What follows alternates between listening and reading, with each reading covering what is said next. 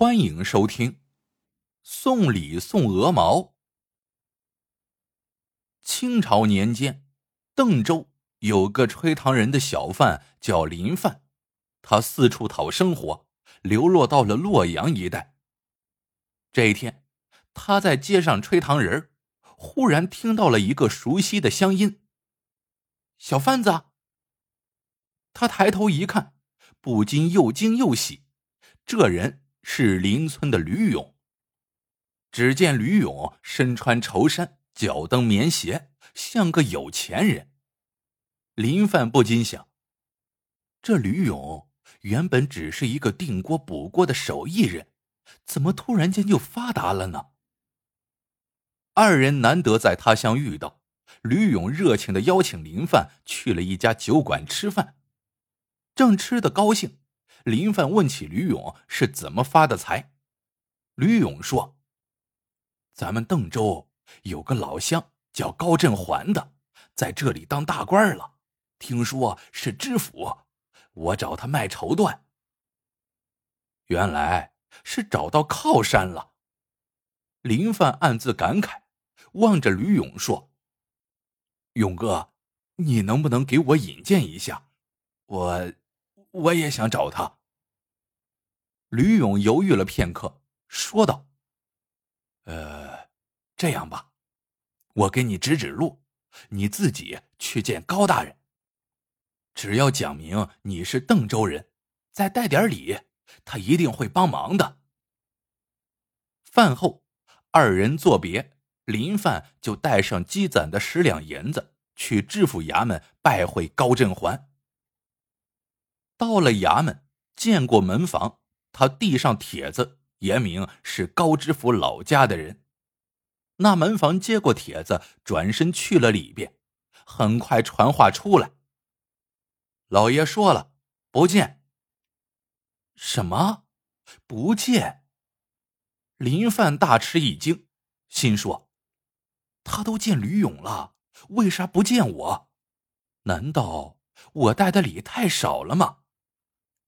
林范说道：“我是大人的家乡人，烦请再通报一下。”门房说：“老爷都说了不见了，你回去吧。”林范又失望又疑惑，吕勇又是通过什么门路见到高振环的呢？三个月后，林范又去见吕勇。把自己送礼碰壁的事情讲了出来，最后说道：“我都说了是家乡人，还带了礼，他怎么就不见呢？”吕勇说：“高大人清正廉洁，听说是家乡人求见，难免要避嫌。”林范反问道：“那他怎么见你了？难不成是嫌我送礼少了？”吕勇一听，又笑了，说道：“实话告诉你，我可连一个铜板都没送。俗话说‘千里送鹅毛，礼轻情意重’，我呀，只是给他送了一根鹅毛而已。”林范半信半疑的说：“鹅毛？真的送了一根鹅毛？为什么呀？”吕勇说：“我也不知道，我爹临死前说高振环在洛阳这里做了大官，要我来投奔他，并说如果他不愿意帮忙，可以送他一根鹅毛。我想高振环一定是重情义甚于金银。”听罢吕勇此番说辞，林范心里有谱了。等了几天。他真的又去衙门拜会高振环，还在拜帖上写明是老家邓州人，并且附上了一根鹅毛。那高振环果然是重情义之人，这次竟然亲自来迎接林范了。到了客厅，高振环命人倒茶，问道：“你是哪里人呢？”林范答道：“林家村的。”哦，高振环点了点头说：“我们是高楼的，离林家村并不远。”就这样，二人谈了很多家乡的事情。让林凡暗喜的是，高振环在他这个老乡面前没有一点官架子，非常随和。最后，林范直言，吹糖人赚钱少，并且人生地不熟的，希望能够犯点玉气，请高大人多多帮忙。高振环沉吟道：“我们为官的，应该上对得起天子，下对得起百姓。”要是帮了你，那就是徇私。林范说：“我是做正当生意的，您是大官，只要让手下人多照顾我的生意就可以了。反正这个钱分摊到每个人身上不会有太多。”让我想想。高振环又低头深思，良久，好像下定了决心。好，谁让我们是老乡呢？我就帮帮你。闻听此言，林范起身欣然告辞，高振环却拦住了他，说道：“别慌，明天我要在郊外的高峰山庄宴请咱们的邓州老乡，到时你可一定要来。看看，人家答应帮忙。”还要请自己，这份情深厚谊多难得呀！林范欢喜的问：“咱们有多少邓州老乡？”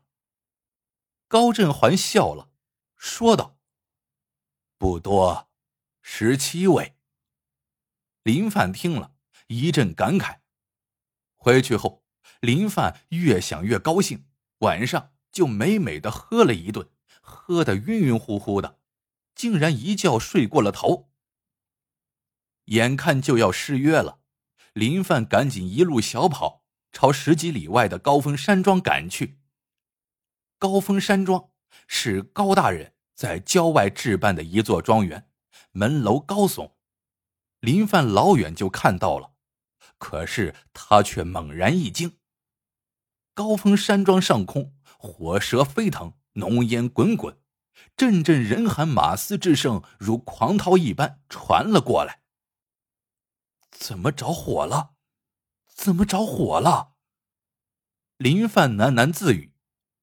附近的人见到山庄着了火，都赶着来救火。可大火熊熊，岂是几盆几桶的水就能浇灭的？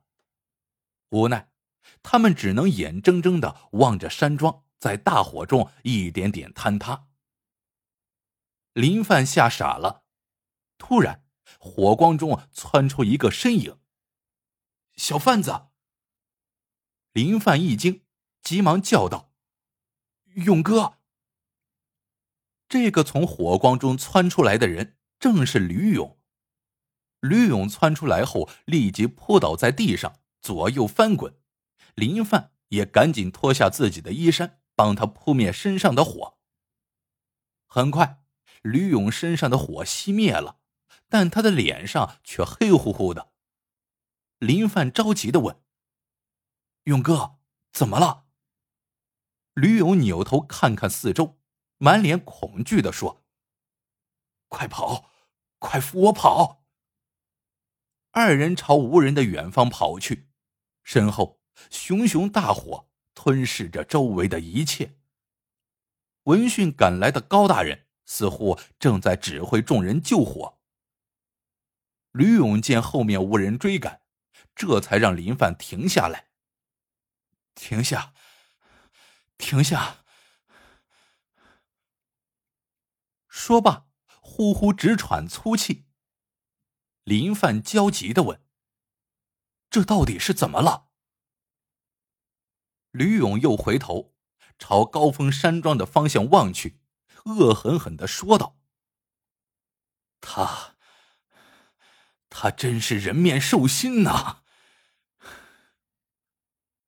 林范一惊，问道：“谁？”高振环。他，林范疑惑了，心想：他不是热心帮老乡，是个重情义的人吗？吕勇喘口气说：“我才知道，他把所有给他送过鹅毛的人都请进山庄，说说好的是请老乡，其其实是想杀人灭口。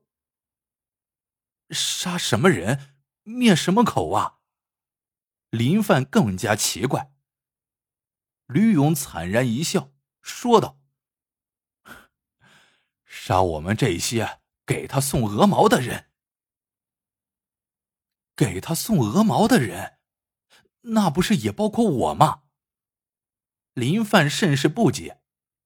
吕勇说：“不错。”说着，就讲出了一件很可怕的事情。高振环在邓州老家时。只是一个穷酸书生，屡试不第，后来连进京赶考的盘缠都没有。无奈之下，在三年前的一个晚上，他伙同自己的几个表兄弟，扮作蒙面土匪，烧杀抢掠了附近的几个村子。吕勇家的吕庄和林范家的林家村都在其中。随后，他就捐了一个知府在此做官，可是。他扮作土匪的事情被吕勇他爹和几个邻居知道了，因为高振环他们烧杀抢掠的时候曾经头插鹅毛，扮作鹅毛帮，以掩人耳目。吕勇他爹知道高振环在洛阳一带做了大官，就命儿子前来投奔他，说如果他不愿帮忙，就送以鹅毛。此举。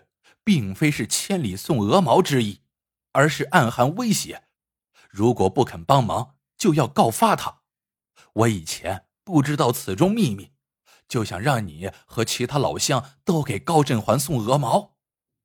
唉，那高振环见前来送鹅毛的人越来越多，愈发不安，便起了杀心。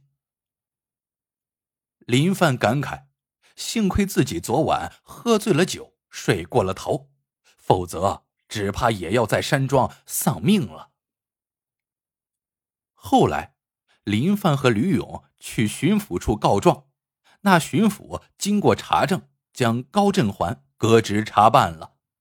之后，吕勇还定锅补锅，林范还吹他的唐人，他们都感叹：以后啊，做人不可太贪心呐。好了，这个故事到这里就结束了。喜欢的朋友们记得点赞、评论、收藏，感谢您的收听，我们下个故事见。